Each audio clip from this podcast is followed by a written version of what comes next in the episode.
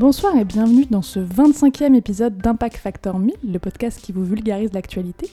Alors vous vous dites peut-être 25, mais où est passé le 24e Surtout si vous nous suivez que sur Twitter, parce qu'effectivement on n'a pas mis euh, l'annonce du 24e. Mais il est quand même sorti, il est écoutable depuis euh, la date prévue. C'était pour voir euh, si vous suiviez. Euh, comme d'habitude ce soir, je suis avec Antoine Bonsoir. et avec Marion. Bonsoir Juliette. Et euh, on va vous présenter trois sujets qu'on a bien bossés et que je vais vous demander de résumer en deux mots, Antoine Araignée et construction. et Marion. Alzheimer et mathématiques. Et quant à moi, ce sera euh, la meilleure association de mots euh, qu'on a pu voir dans ce podcast, puisqu'il s'agira de mouches et de nécrophilie. Et ça, ça va être très beau. Et je propose qu'on commence dès maintenant par toi, Antoine, avec araignée et construction. Avec araignée et construction, puisque euh, donc je suis tombé sur un article euh, de Futura Science qui disait Le secret des toiles d'araignée se dévoile, ou alors de Science Daily qui dit Spider's Web Secrets Unraveled. Oui, c'est vraiment le même titre en français et en anglais. Ouais, c'est quasiment le même. Et euh, dans les deux cas, ça parle d'un article qui va sortir bientôt, le 22 novembre, dans Current Biology, par Abel Corver, Nicholas Wilkerson, Jeremiah Miller et Andrew Gordus, Euh, et qui parle de toile d'araignée. Oh mon dieu Et en gros, euh, une toile d'araignée, ça a plusieurs, plusieurs rôles très importants euh, pour cet animal. De base, c'était un cocon ou ça- s'en servait de cocon ou d'abri, Euh, mais ça a évolué au fur et à mesure de son de l'évolution de l'araignée. Et euh, maintenant, on, on sait tous que ça sert de piège pour capturer ses proies. C'est pour ça qu'il ne faut Euh, pas les tuer. Comme ça, elles peuvent débarrasser votre chambre des mouches et des, et des Des, moustiques. moustiques. Ouais. Saleté de moustiques. Comment t'as eu un regard de tueuse quand t'as dit ça Et, euh, et elles peuvent être gluantes ou pas, mais la plupart sont gluantes pour pouvoir coller les, Ah, tu parles des toiles. les mouches. Ouais. Les les araignées. Attends, il y, a des- il y a des toiles d'araignée non gluantes? Je crois, oui. Oui, je crois il qu'il y a une, semble, oui. une espèce de tégénaire qui, qui n'a pas de, de Mais toile du coup, elle-. Tombent pas? Bref. Euh, ouais. Il y a aussi euh, plein, plein de fonctions euh, spéciales. Il y, a des, il y a par exemple des toiles qui servent d'avertisseurs et qu'elles Ouais. raccordent pour, quand elles attendent un peu plus loin de leur toile. Un peu comme dans, dans Maman, j'ai raté l'avion quand ils se servent de... C'est ça. Et puis ça sert aussi à transmettre les vibrations. Elles peuvent euh, envoi- bouger leur abdomen, taper contre la toile et euh, servir de, des échos pour voir si une proie est, est collée dans la toile. C'est stylé. Et euh, en gros, une toile, c'est fait de- d'un moyeu, donc c'est la partie centrale, euh, et de, de différents rayons qui partent de ce moyeu, et d'une de plusieurs spirales, une ou plusieurs spirales qui tournent autour euh, du centre, Du moyeu. du moyeu. Je me remets, refais pas ce mot. Euh. Et, donc, euh, on sait à peu près comment sont construites les toiles d'araignée. Il y a quelques grandes étapes de construction, euh, mais en gros, on ne sait pas tout. Et dans cet article, les auteurs se sont intéressés à, comprendre un peu mieux comment les différentes phases s'organisaient entre elles, euh, puisqu'ils commencent notamment par décrire où on en est des connaissances de la fabrication des toiles d'araignée. Et on sait que euh, une, une araignée, elle commence par faire une proto-toile d'araignée, donc à faire une sorte d'échafaudage euh, en travers de la cavité qu'elle cherche à combler.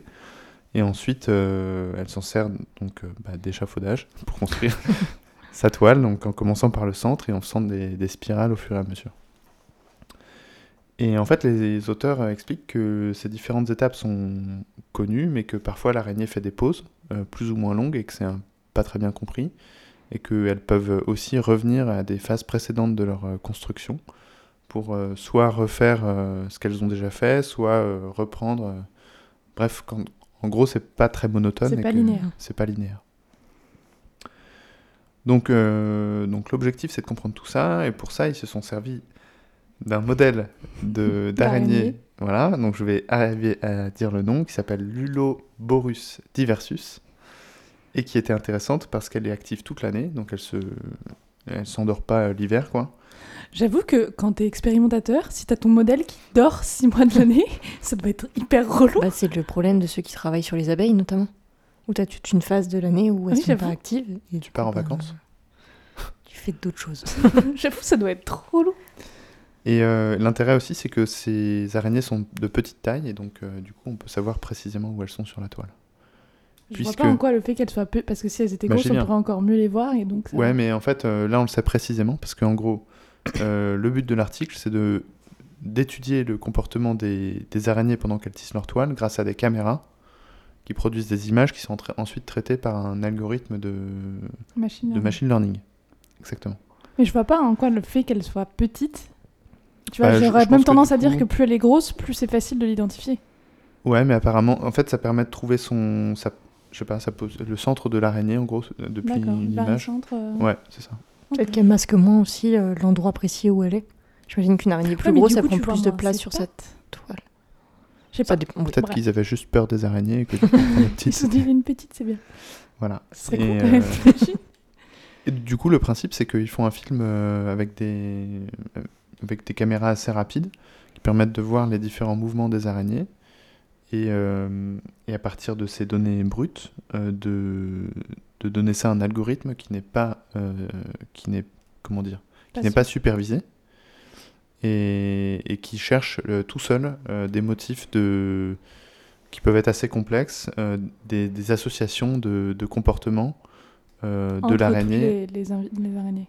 Ouais, pas entre araignées, mais, mais pour une même araignée, quel comportement elle va, elle va devoir faire pour chaque étape de la construction. Et t'as le nombre d'araignées qu'ils ont. Euh, Il y en a 21, D'accord. donc c'est quand même un nombre assez important, j'imagine. On fait plus. Euh, donc ça c'est assez intéressant parce que vu que c'est une méthode pas supervisée, elle va trouver des, des associations de, de comportements euh, qui, sont, qui sont parfois un peu, un peu étranges ou qu'on n'aurait pas soupçonné. Et euh, c'est une des forces des, des algorithmes de machine learning de trouver des, des patterns un peu qui, que, to- que toi tu peux pas voir à l'œil. Ouais. Euh, donc, euh, donc voilà, et puis en plus, c'est pas biaisé par nos, nos interprétations. donc on, on, man- on manque aucune information et en plus, on projette aucune information. voilà, et on fait faire ça à l'ordinateur. Et donc, ce qui a été trouvé, c'est que, en gros, chaque phase de la construction est composée d'un ensemble de comportements de l'araignée, euh, assez bien définis statistiquement, et que finalement, en regardant le, mou- le mouvement des pattes de l'araignée qu'elle fait pour attraper différentes parties de la toile d'araignée, euh, ben, on arrive à, déterminer dans quelle phase de construction elle est, et on arrive à ordonner les différentes phases de construction entre elles. Est-ce que ça veut dire que du coup, si potentiellement on construisait un robot araignée et qu'on lui implémentait les données de cet algorithme, elle pourrait, il pourrait construire une toile euh, Peut-être. Peut- en fait, euh, Ouais, c'est un peu comme ça qu'ils le prennent. De la, de Oui. la soie. C'est un peu comme ça que les, les auteurs euh, euh, modélisent l'araignée, Mhm. euh, parce qu'ils ils vont même jusqu'à dire que l'araignée enregistre des, des, des variables d'état, donc euh, qu'elle est capable de, de savoir dans quelle, euh, dans quelle configuration elle est, ce qu'elle a déjà fait au niveau de la toile, et ce qu'il lui reste à faire. Et donc, il- quand il parle de la, des capacités cognitives de l'araignée, il, il parle d'elle comme d'un robot un peu. Je sais pas si c'est parce qu'ils sont... euh, ils connaissent les algos de machine learning, ce genre de trucs, mais en tout cas, ils la traitent un peu comme un robot. D'accord. Et donc, ce qui- ce qu'ils arrivent à prouver grâce à ça, c'est que ouais, elles, ont un- elles ont des souvenirs, elles ont un vrai processus cognitif pour faire leur euh, toile d'araignée, Une capacité de s'adapter? Une capacité de s'adapter, et que c'est pas seulement euh, c'est pas seulement une recette de cuisine qu'elles appliquent bêtement, mais, mais c'est un truc un peu plus compliqué que ça. Elles ont une to-do list, quoi. Donc c'est c'est assez intéressant, même si l'article est euh, assez trapu. Et, euh, et il parle aussi de, de- recherches précédentes euh, qui ont été faites expérimentalement, où on donnait des drogues comme de la caféine ou de la méthamphétamine à des araignées, euh, ce qui perturbait le processus de construction. Et, et ça, selon eux, ça, ça prouve, euh, c'est une preuve supplémentaire, expérimentale, que le comportement des araignées est, est un processus cognitif et pas juste... Ouais. euh, Mhm. Pas juste mécanique. pas juste presque musculaire quoi. Ça, ça pourrait Ouais. être juste que il y a plein de choses dans la nature qui se font euh, Mm, juste mm, mm, musculairement et ça c'est pas la construction des toiles d'araignée c'est pas juste musculaire. Du coup, ça pose une autre question qui est euh, tu vois, si tu t'éloignes du côté euh, mécanique ou musculaire, tu t'éloignes aussi potentiellement du côté inné. Et donc, est-ce que les bébés araignées apprennent À faire des à faire une toile ou est-ce que C'est une bonne question, je sais pas. Après, peut-être que non, peut-être que tu peux avoir un truc qui n'est pas mécanique, mais pas inné, je ne sais pas. Oui, je pense qu'il doit y en avoir. Un instinct, quoi. Parce que finalement, Mhm. ouais, il y a- Ouais, mais ouais. Ouais. Ce serait marrant de, de voir ça sur, euh, tu vois, des araignées, des bébés araignées, genre qui font leur première toile, et de voir le. Est-ce que tu les laisses avec la mère ou pas euh, Ouais. Parce que, alors, déjà, est-ce que c'est une espèce d'araignée où les petits restent avec la mère ou pas? Ça, j'en sais Toi, rien. t'es en train de faire référence à l'épisode euh, Ouais. 22 ou Non, mais 23. même, il y a beaucoup de- d'espèces d'araignées où la mère euh, laisse les petits. Ou même, euh, enfin, c'est des, c'est des espèces qui peuvent élever leurs euh, leurs petits, mais aussi il y a plein de cas où les petits mangent la mère. Ouais, oui, puis vu qu'ils sont un peu 5000, Oui. j'imagine bien, tu sais, la mère qui fait ce truc avec les 5000 bébés qui Avec un tableau. Et les 3 du fond, là, hein Les 3000 du fond. Ok, et ben merci beaucoup. Euh, Voilà. C'était très intéressant et très fou. Tout à fait. Et du coup, je me tourne vers Marion. Bonsoir. Bonsoir. Qui va nous parler de mathématiques et d'Alzheimer. Tout à fait. Je le savais. Et du coup, effectivement, moi je vais parler de la maladie d'Alzheimer. Et donc, c'est aujourd'hui la plus fréquente euh, des démences. Donc, les, les, les démences, c'est un ensemble de maladies qui vont conduire au déclin, à un déclin grave des aptitudes mentales. Et donc, euh, la maladie d'Alzheimer, c'est la plus fréquente, puisqu'on considère aujourd'hui que c'est environ 60 à 80% des cas. Mais ça regroupe aussi, par exemple, la maladie de Parkinson, la maladie de Huntington ou euh, Creutzfeldt-Jacob. Et d'autres. Et en France, on considère qu'il y a environ plus de euh, 200 000 nouveaux cas par an. Donc c'est extrêmement euh, répandu. Et euh, on- les- le symptôme le plus connu, c'est les pertes de mémoire. Mais il y en a, d'autres, ça va être par exemple la difficulté à accomplir des tâches du quotidien, euh, une désorientation, une perte de motivation. Bon, il y a plein de symptômes de La, d'Alzheimer. la désinhibition aussi. Euh, oui. Voilà. Et donc, au niveau du cerveau, euh, ce, qui, ce qui est responsable de, cette, de la maladie d'Alzheimer, c'est qu'on observe deux structures anormales, qui sont d'une part les plaques amyloïdes, qui sont des dépôts protéiques qui, se trouvent, qui vont se déposer entre les neurones. Et on a également, à l'intérieur des neurones, des protéines qui vont des protéines torsadées qui vont pareil faire des amas.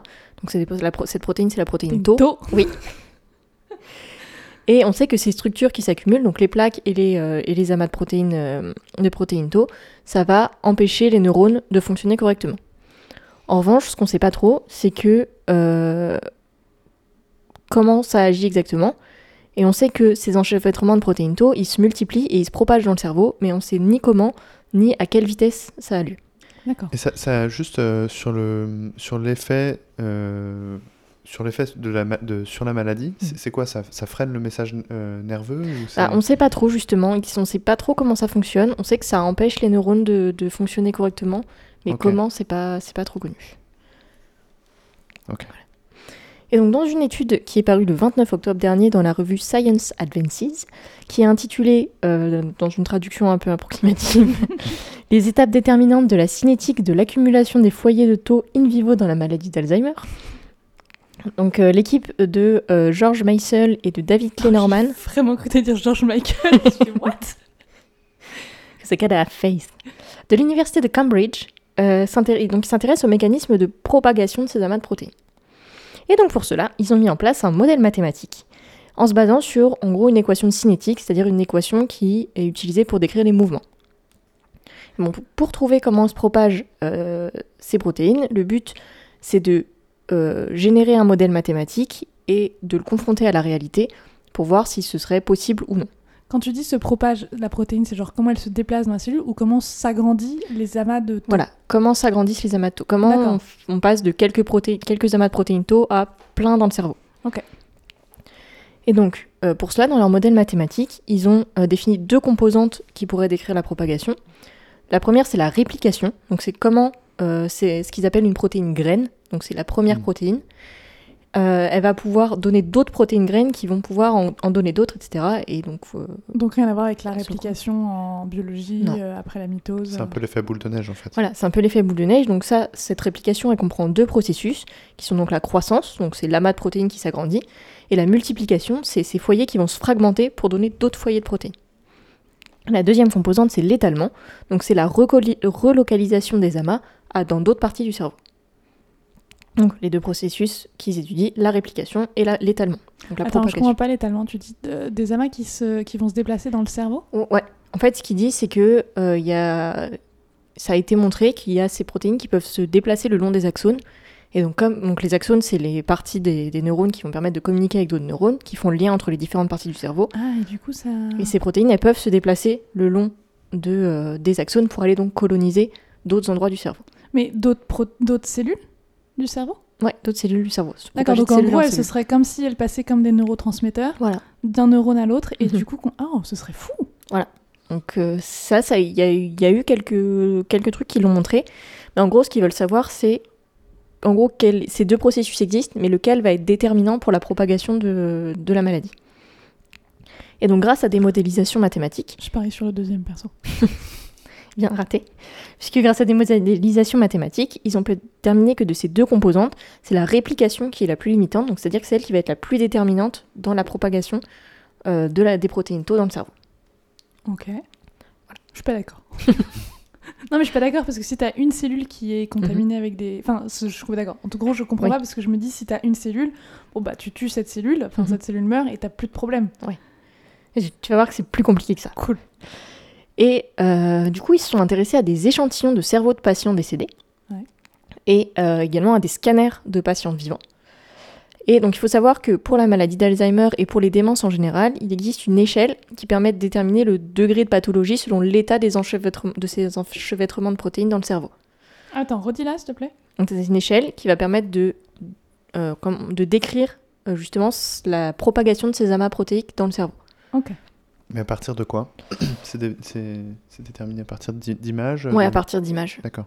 Donc, euh, où en gros, ça s'appelle l'échelle de Braque.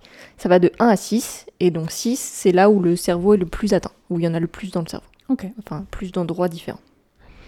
Et donc, en observant euh, des échantillons donc de stade 1 à stade 6, ils ont pu dé- déterminer ce qu'on appelle une constante de réplication. Donc, dans l'équation qu'ils ont mise euh, au point, Mhm. il y a des différentes constantes. Donc, cette constante de réplication, elle a permis de confirmer le modèle mathématique et de dire que c'est la constante de réplication qui est la plus importante, et pas la constante d'étalement.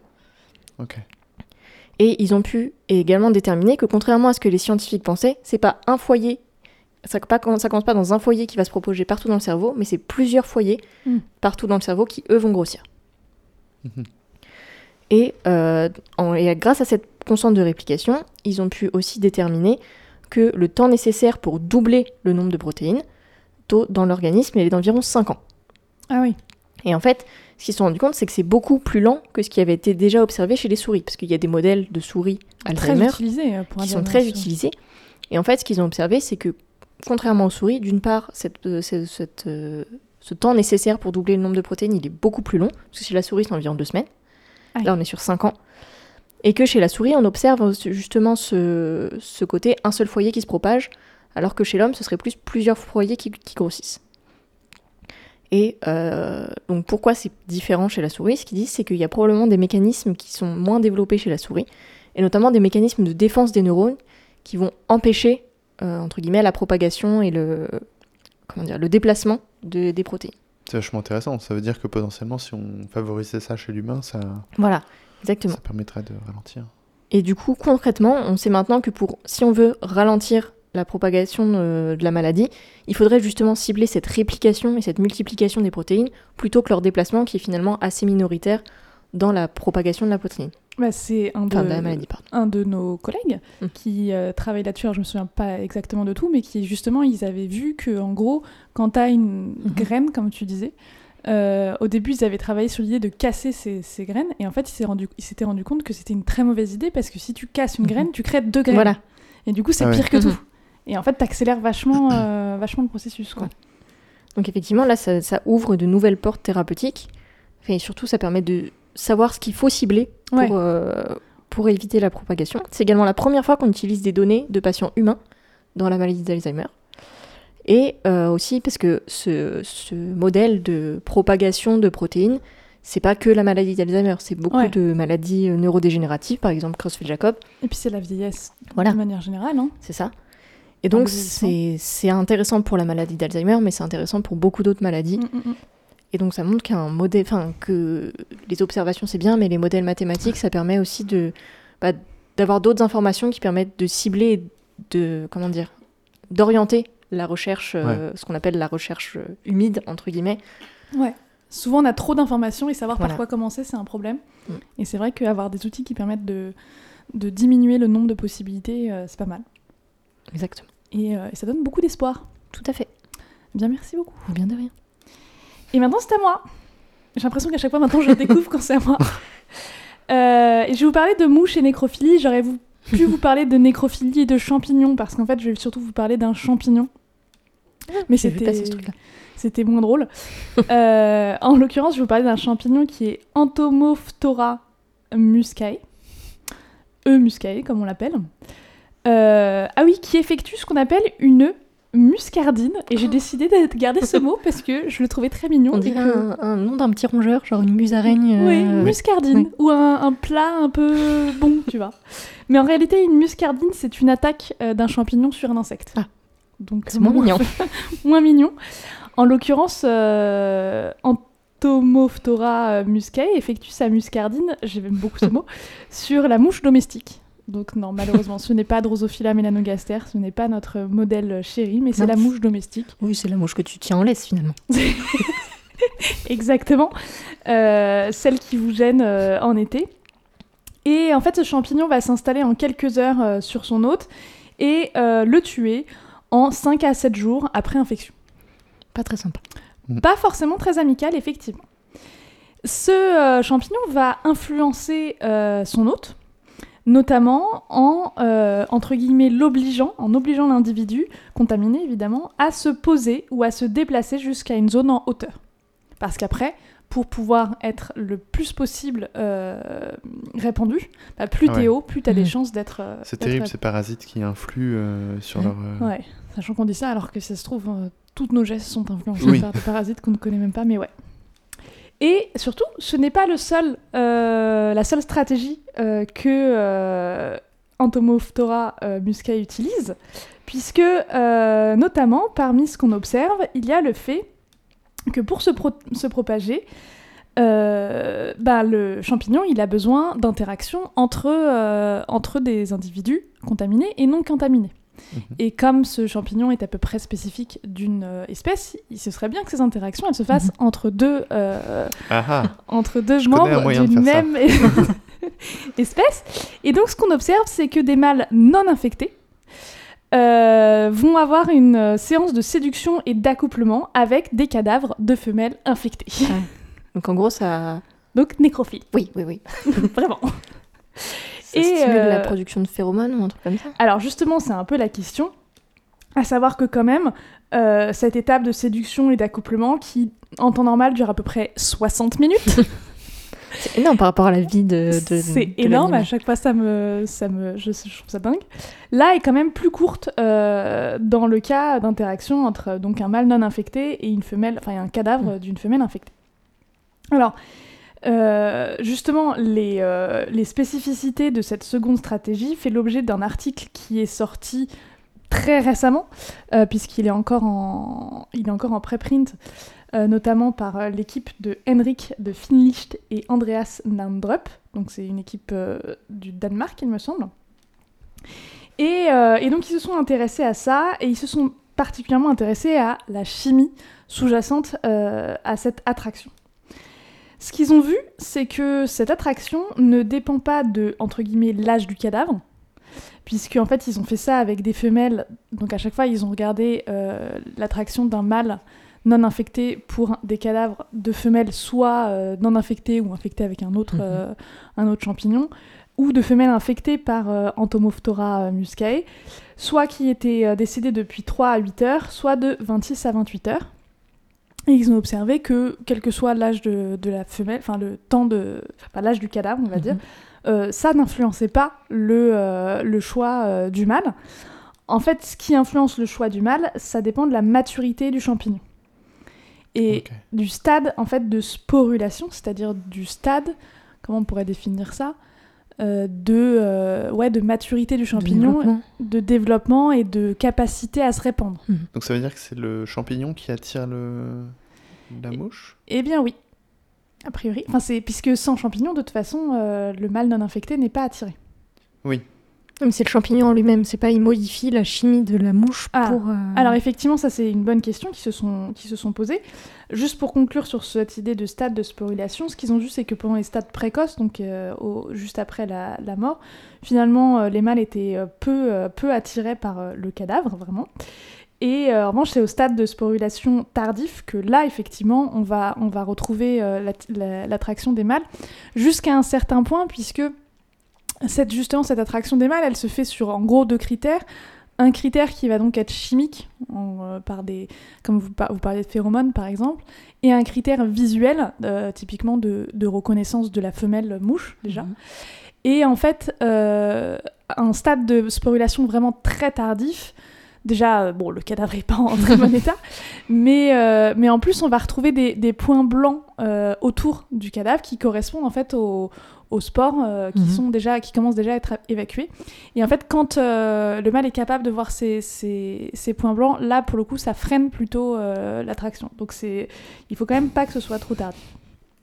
Bah oui, oui, oui. Euh, en réalité, comme tu vous le disiez, cette attraction, elle est causée par des éléments qui sont volatiles, présents au niveau de la cuticule, donc au niveau de la peau, de la, enfin de toute, les- toute la surface Mhm. externe de, euh, de la mouche. Et comment ils se sont rendus compte que c'était volatile C'est parce que quand dans un même espace, en l'occurrence une boîte de pétri, vous mettez euh, deux cadavres de mouches, un infecté et un non infecté, euh, femelle, le mâle va rentrer et euh, va avoir une attirance pour, euh, pour les mouches et va essayer de, de s'accoupler avec les mouches, mais qu'elles soient infectées ou non. D'accord. Donc Ok. là, tu pourrais dire, ok, c'est bizarre. Mais en revanche, si tu mets deux cadavres de mouches euh, non infectées, là, il va pas avoir, euh, il, va, il va rien tenter. Ce qui est plutôt sain, finalement. Oui.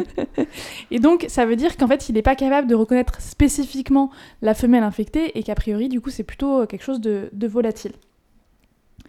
Euh, ils ont essayé donc d'analyser euh, les molécules qui, euh, qui pouvaient être responsables de, de cette attraction, de pointer un, un coupable. Euh, et ce qu'ils ont vu, c'est que les femelles qui étaient euh, infectées euh, produisaient notamment, enfin pas produisaient, mais on retrouvait autour de, de femelles infectées euh, un certain nombre d'hydrocarbures euh, différents, dont je vais pas vous donner les noms parce que vraiment c'est des noms très très chiants à base de il, de al. euh. Ouais. Ah si, il y en a une, mais ça c'est bien plus tard. À moi, il parlait de nanana bergamotène. Et ça c'est pour le Bumblebee, donc c'est le Bourdon. le bourdon, et ça c'était très mignon. Mais donc, c'était pas pour Mais c'était très mignon. Euh, donc voilà, ils ont, identifié euh, toute une série de, molécules appartenant, à peu près à une même classe de, molécules chimiques qui, euh, qui étaient spécifiquement retrouvées sur la cuticule des, femelles infectées.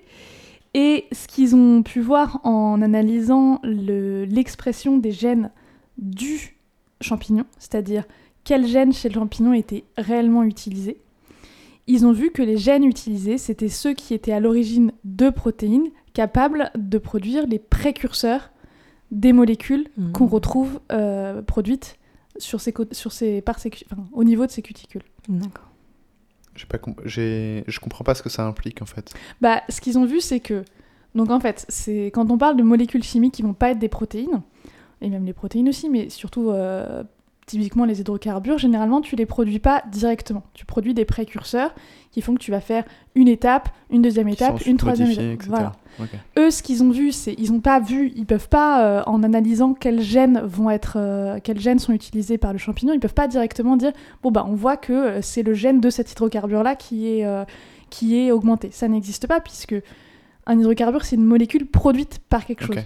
Ouais. Donc tu peux tu peux à la limite dire que le producteur a été euh, utilisé, mais pas que euh, la, la protéine directement a été produite. Et eux, ce qu'ils voient, c'est que les précurseurs, donc les, les premières étapes, enfin les comment dire, les, les brouillons, on peut dire ça peut-être, les Ou les brouillons. composants quoi. Les- Ouais, ou les ouais, c'est pas vraiment des composants parce que c'est des proté... c'est des Oui. molécules qui vont être à chaque fois ajoutées. On va ajouter quelque chose sur Mhm. ces protéines pour arriver à l'hydrocarbure qui nous intéresse. Donc c'est pour ça qu'on parle de précurseurs, de, de brouillons, euh, de croquis. On peut parler de On croquis. peut parler de croquis. Croquis, c'est pas mal. Donc les croquis de ces hydrocarbures, ce qu'on peut voir, c'est que les, les- les enzymes qui sont censées euh, produire ces croquis sont euh, particulièrement produites chez les champignons, ce qui serait donc cohérent avec le fait que ce soit effectivement le champignon et pas la mouche en elle-même, ou le cadavre de la mouche, les cellules du cadavre de la mouche, qui produisent euh, ces, euh, ces éléments chimiques. Donc, euh, donc ça, c'était déjà assez intéressant. Après, ça ne veut pas dire qu'on sait, parmi ces espèces chimiques, laquelle est responsable de l'augmentation de l'attraction des mâles, puisqu'en fait, ils en ont... En fait, déjà, il y a un problème, c'est que comme c'est des molécules qui sont toutes très très proches, c'est difficile de réellement les identifier parmi celles qu'on a pu observer et parmi en fait toute la famille de ces protéines. Et, euh, euh, aujourd'hui, du coup, on, a déterminé les des molécules qui sont particulièrement produites par, euh, au niveau de, de- femelles infectées par ce champignon. Il reste à démontrer que ce soit vraiment ces molécules qui sont responsables de, de l'augmentation de l'attraction. Parce que, notamment, ce qu'ils ont pu voir, euh, c'est qu'il y a des individus qui, face juste au sport seul, pas aux mouches, mais juste au sport seul, se mettent à ce qu'on appelle étendre leur proboscis. Hmm. C'est-à-dire leur. euh, c'est comme si nous, ce serait l'équivalent d'ouvrir leur bouche, quoi. Et, euh, et ça, ils ont vu que c'est, ils le faisaient après avoir pris des, en gros, raclé la cuticule de, d'individus infectés, femelles ou mâles. Mhm. Ils ont mis dans des petites boîtes, ils ont vu si le mâle allait, euh, allait se, se diriger vers eux. Ouais. J'ai une question, parce que du coup, le but de tout ça, c'est la propagation du champignon. Ouais. D'accord. Mais du coup, si. Donc là, les mâles sont attirés par des cadavres de femelles, mais les femelles, elles font pas cette, euh, cette parade nuptiale. Donc si- une fois que les mâles sont infectés, enfin, eux, est-ce que la propagation s'arrête au mâle ou est-ce qu'il y a une attraction des Ah oui. femelles euh, Est-ce que les femelles sont être attirées par des mâles qui... Oui. Alors ça, je ne sais pas. Et il y a un truc que je regrette un peu dans l'article, c'est que typiquement, tu pourrais te dire, bah du coup, finalement, euh, le mâle, on s'en fiche qu'il soit... Enfin, on s'en fiche qu'il soit intéressé par un mâle ou une femelle, et il pourrait aussi être Oui. intéressé par des cadavres de mâles. Et ça s'est vu. Mhm. Euh, Il y a des cas où, euh, il y a des cas, je pense au gène Whitey justement, Oui. où les mâles sont incapables de reconnaître les, mâles- les, les mâles des femelles et ça couple avec tout ce qu'ils Mhm. trouvent, même quand il n'y a pas de tête. Donc effectivement, là, tu te pourrais te dire, ce serait intéressant de savoir s'ils sont aussi attirés par les cadavres de mâles. Et euh, dans- en tout cas, dans ce que j'ai compris de l'article, j'arrive pas à savoir s'ils l'ont pas testé ou si c'est pas le cas. Ouais, d'accord. Mais effectivement, une fois que c'est au mâle, bah Voilà, après, ça, ça, du ça coup- permet quand même d'augmenter le nombre d'individus, quoi. Oui, mais Ouais, du ça. coup, t'infectes que les mâles finalement. Non, parce que tes mâles, ils vont aussi être, euh, ils vont aussi euh, s'accoupler avec des femelles euh, non infectées. Ouais. Ouais, oui, dans les, dans les premiers jours d'infection en fait. Ouais. D'accord. Ça améliore un mode de transmission. Mhm. Après, normalement, le mâle, il- de, Tout toute façon, il va s'accoupler avec des, Oui. des femelles. Mhm. Mais, euh, mais effectivement, là, en tout cas, euh, l'identification euh, vraiment unique d'un- d'un- d'une molécule ou d'un groupe de molécules n'est pas encore tout à fait faite. Et euh, le fait que ce soit vraiment euh, pour l'accouplement ou peut-être juste pour la bouffe, puisque donc comme je, disais, il- on les retrouve aussi avec juste euh, le proboscis étendu, donc Mhm. juste la bouche ouverte, euh, peut, euh, peut aussi, euh, peut- enfin, est aussi plausible. En tous les cas, ce serait intéressant euh, pour, dans les cas de capture d'espèces qui envahissent, par Mhm. exemple, de pouvoir euh, les, les isoler, les attirer à un endroit et les isoler. Et surtout, c'était quand même très marrant. J'espère que ça n'arrivera jamais aux humains. C'est vrai que ce serait... Ce serait assez terrible. Après, il y, a- y des parasites mammifères euh, Oui, qui, Ça va qui pas sont jusque-là. qui- ça va pas jusque-là, mais par exemple, les, euh, les je crois que c'est la toxoplasmose Ouais, les chats. qui, qui fait que les souris infectées vont avoir tendance à aller vers les chats pour se faire manger, pour se être transmis Ah ouais. aux, aux chats.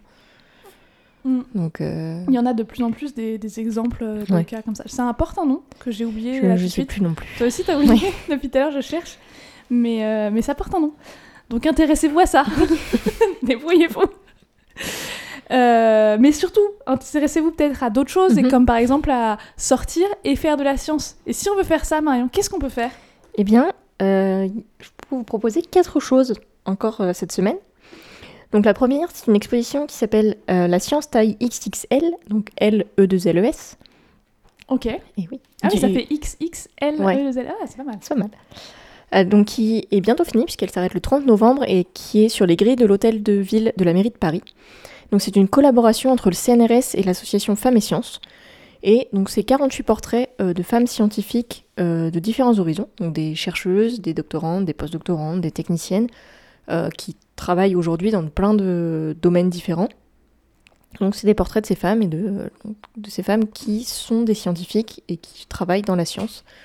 Et donc il y a cette exposition plus un livret qui est disponible en ligne que je vous mettrai dans les, dans les sources, qui est très intéressant, qui contient les interviews de ces femmes. Oui, parce qu'on se rend pas. Enfin, moi, je sais que pour moi, avant, j'avais vraiment que Rosalind Franklin en Ouais. tête quand je pensais à une femme, Mhm. enfin, une femme euh, scientifique. Euh, et et c'est vrai que, bah, notamment quand nous, on avait Mhm. travaillé sur une escape room où on avait dû chercher Oui. des noms de femmes, et en fait, il y en a plein. Oui, bah oui. Après là, c'est pas des femmes, enfin c'est des femmes qui sont en poste actuellement, c'est pas forcément des, euh, des figures historiques de la science. Ok. C'est des scientifiques aujourd'hui qui sont bah, dans la biologie, dans l'astrophysique, dans plein, Ok. de, plein de domaines. Ensuite, euh, une autre exposition qui s'appelle Collectionner la nature, qui, euh, qui ouvre bientôt le 24 novembre et qui se termine au 4 septembre de l'année prochaine au Muséum de Bordeaux. Et donc, il pose la question des collections dans les musées, puisque ces collections qu'on a dans les musées, par exemple dans les muséums d'histoire naturelle ou ce genre de choses, bah, elles viennent de quelque part et elles appartiennent à quelqu'un. Donc, justement, c'est d'où est-ce qu'elles viennent, à qui elles appartiennent, euh, à quoi ça sert d'avoir des collections de, en- comment dire, de vrais spécimens. Ouais. Et donc justement, ça parle de ça. Et euh, donc ça, il y a aussi une di- dimension participative puisqu'il y a eu une des collectes qui ont été faites au printemps dernier. Et donc les gens qui vont voir cette exposition peuvent choisir euh, régulièrement qu'est-ce qui peut être mis en avant. Puisque ces collections, elles servent, euh, bah, par exemple, pour les animaux, à sensibiliser sur la conservation des animaux, ce genre de choses. D'accord. Et il y a également des témoignages euh, de donateurs de, de ces collections. D'accord. Ensuite, une troisième exposition qui s'appelle Aux frontières de l'homme, qui est jusqu'au 30 mai 2022 au Musée de l'homme de Paris. Et donc qui parle de qu'est-ce qu'être humain et de transhumanisme, Ok. puisque euh, bah, avec le progrès et tout, c'est la, la question qui se pose, c'est Le progrès et tout. le progrès et tout. la question qui se pose, c'est jusqu'où peut-on aller en restant humain? Et qu'est-ce que ça veut dire d'être humain avec euh, tout ce que... Donc là, ce qu'il propose, c'est une... euh, Donc c'est six, six étapes avec donc jusqu'à maintenant et aussi après, qu'est-ce qu'on va pouvoir faire Ouais. et jusqu'où on peut aller dans ce... C'est une question Dans cette modif- rapidement se Ouais, poser. en dans plus, j'ai cette modification de l'être humain. Et c'est fait en partenariat avec l'INSEP, donc qui est l'In- l'Institut national du sport, et euh, de je sais plus quoi, et de la, de la performance. Il me manque le... Bah, peut-être et. Non, non, il y a un truc que j'ai écrit, mais j'arrive pas à lire. je crois que c'est de l'expertise et de la performance. Et dernière chose, qui n'est pas, cette fois-ci, une exposition, qui est un parc d'activités qui a ouvert le 28 euh, octobre dernier à Bercy Village, qui s'appelle Science Expérience, et qui est donc un parc d'activités euh, qui propose différentes salles avec différentes sciences et qui a plein de, euh, de comment dire, de modes différents de faire découvrir la science. Donc il y a de la, du vidéo mapping, de la réalité augmentée, plein de choses. Qui a Ça a l'air trop bien, mal. ça. Ça a l'air trop bien. Ouais. Encore une fois, c'est un truc qu'on se dit, oh, faut trop qu'on y aille, on ira jamais. On va y aller, je suis sûre, on va y aller. C'est pas très loin en plus. Ouais, c'est vrai que euh, on, pourrait, on pourrait le faire. Ok. Ouais. Et voilà. Eh ben, merci beaucoup. Euh, comme d'habitude, les sources de tous les sujets qu'on vous a présentés sont disponibles dans la description du podcast, que, ce, que vous l'écoutiez sur notre site impactfactor1000.fr, enfin c'est impact-factor1000.fr, euh, Oui. sur euh, Podcast Addict, sur iTunes, etc. Vous pouvez donc effectivement nous rejoindre aussi sur Twitter, où généralement on annonce la sortie des, des podcasts ou, ou le reste de notre activité. C'est faux. c'est vraiment très faux. Euh, sur notre compte qui est impf1000, donc IMPF et le chiffre 1000. C'était le 25e épisode d'Impact Factor 1000. On espère que ça vous a plu et on se retrouve dans deux semaines.